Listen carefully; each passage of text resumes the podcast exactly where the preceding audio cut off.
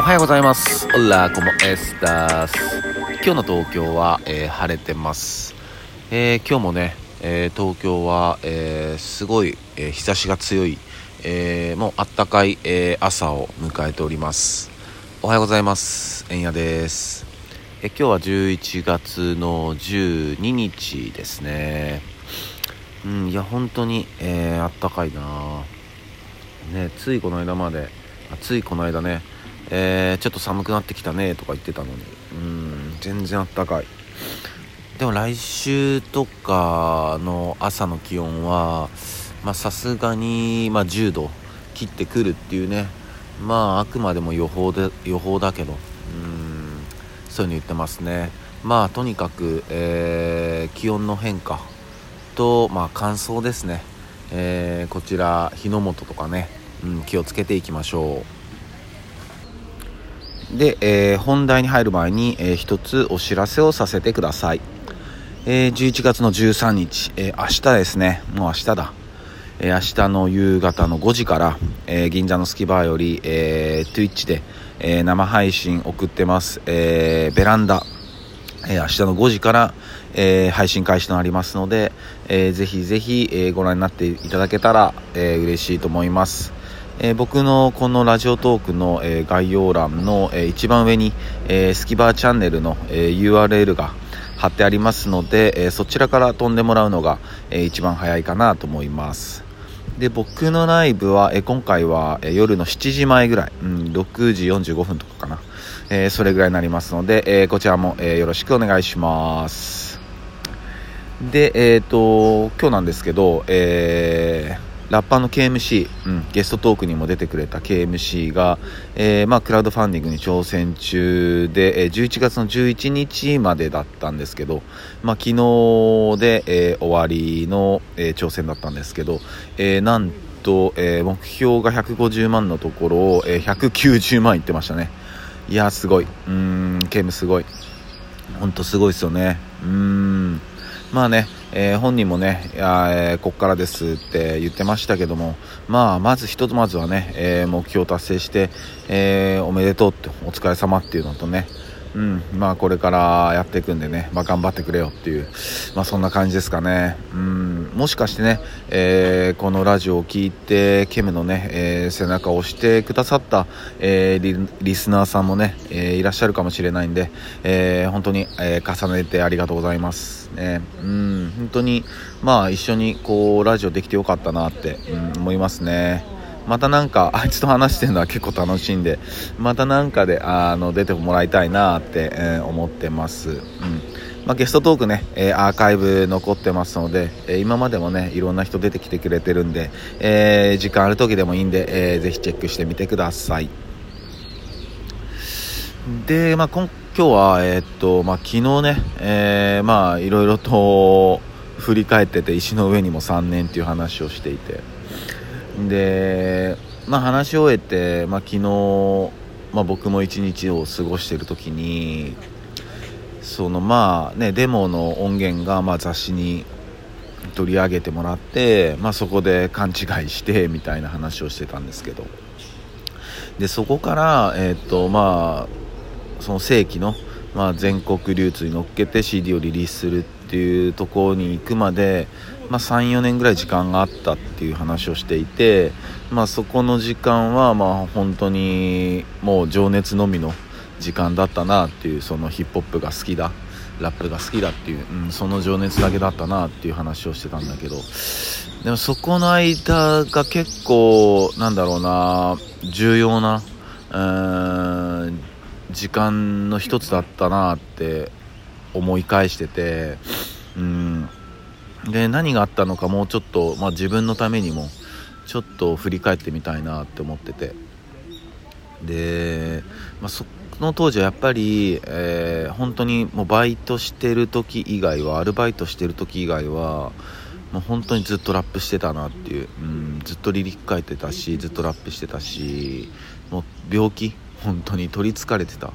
うん、でもそれはなんか自分の周りにいた仲間たちもきっとそうでうん。あと仲間たちの存在もやっぱ大きかったな。それは今もそうだけど、うん、やっぱ周りで、うん、やっぱ超かっこいいやつらとかがいっぱいいたし、まあ、今もいるし、うん、やっぱそういう人たちをと一緒にいるとね、うん、なんかこう何て言えばいいんだろうな。まあ相乗効果というか切磋琢磨というか、うん。まあ、本当にそういう時代で。うん。で大げさじゃなく毎日クラブ行ってたと思うし、うん。でなんか別にライブがなくてもなんかオープンマイクとかできる時があったら行ってたしうん。で、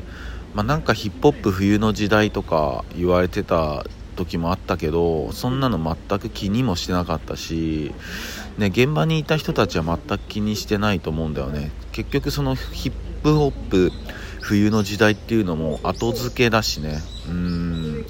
なんかね後になってからあの時代はまあ、こんな感じだったよねっていうので、まあ、例えでそういう言葉がついてるだけだと思うし現場は現場でね、えー、もう冬どころかみんなホットの夏の状態だったと思うけど。うん。まあでも本当にこうもうアーティストというかアーティストじゃないよね。もう全然本当に毛の生えたもんようなもんだし、うん、でもみんなが本当うーんなんだろうな。それこそ人生かけてっつったら大げさだけどうんでも本当みんななんか全力で全身でなんか取り組んでたなっていうね、うん、そういう印象がとてもあって。うんでまあそうやってずっとまあ主に渋谷のねえー、クラブをずっと回ってたんだけども、そうなってくるとまあ自分も、まあ、25とか6とかそれぐらいになってくるとまあなんだろうな30歳っていう影が見えてくちょっとちらつくというか、まあ、このままでいいのかなとか、まあ、結構ねそういう、まあ、多感な時代だしねまあいろいろ思うところもあったりとかでまあずっとまあ似たような暮らしをしていて、まあ、何も変わらないしどうなんだろうと思ってた時に、えー、っとまあ、それこそ仲間に誘われて、まあえ、っと恵比寿のミルクっていうクラブがあるから、まあ、そこでなんかイベントやってるらしいから行ってみようよって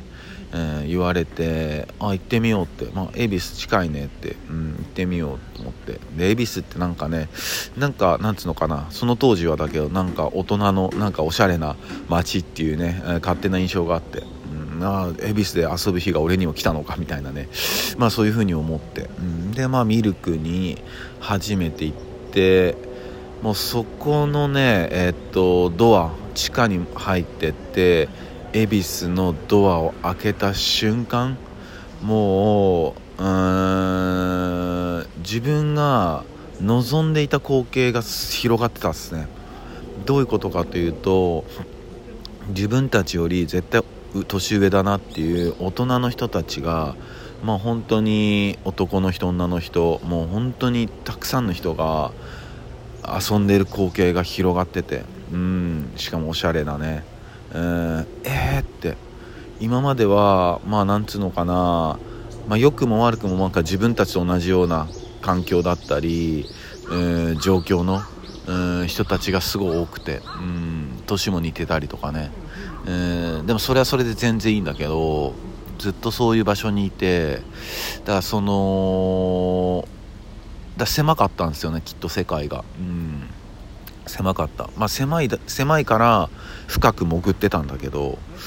うーんでもその恵比寿のミルクに行った時にむちゃくちゃこう視野が視野を広げてもらえたっていうかうんねそれこそハーベストっていうイベントだったりあとは、えー、ホットポットスポットねカン君とか MS の人たちがねえっと仕切ってたやつですけどうん。に行くようになってまた、えー、本当にいろんな、えー、ラッパーだったり DJ だったり関係者の方に、えー、知り合うきっかけになったですね。本当に、うん、あそこの光景は本当今でも覚えてるですね。そのミルク入った初めて入った瞬間の。うんいやミルクは本当に良かったなって。うん。ねもう本当なんだろうな b ボーイ b ガールだけじゃなくてスケーターだったり、えー、アパレルの人だったり美容師の人だったり、まあね、そうじゃないもうただただ音楽が好きな人だったりクラブが好きな人だったりお酒が好きな人だったり本当にねもういろんな雑多な人たちが集まってた空間でしたね。うんなんかあ東京みたいな 本当になんかちょっと上京してきた僕からしたらねなんかそんな印象もあったな。うん。またねちょっと明日この辺の話、えー、ちょっと深掘りできたらなと思っております、えー、それでは、えー、今日も一日皆さんにとっていい日でありますようにシノビシャス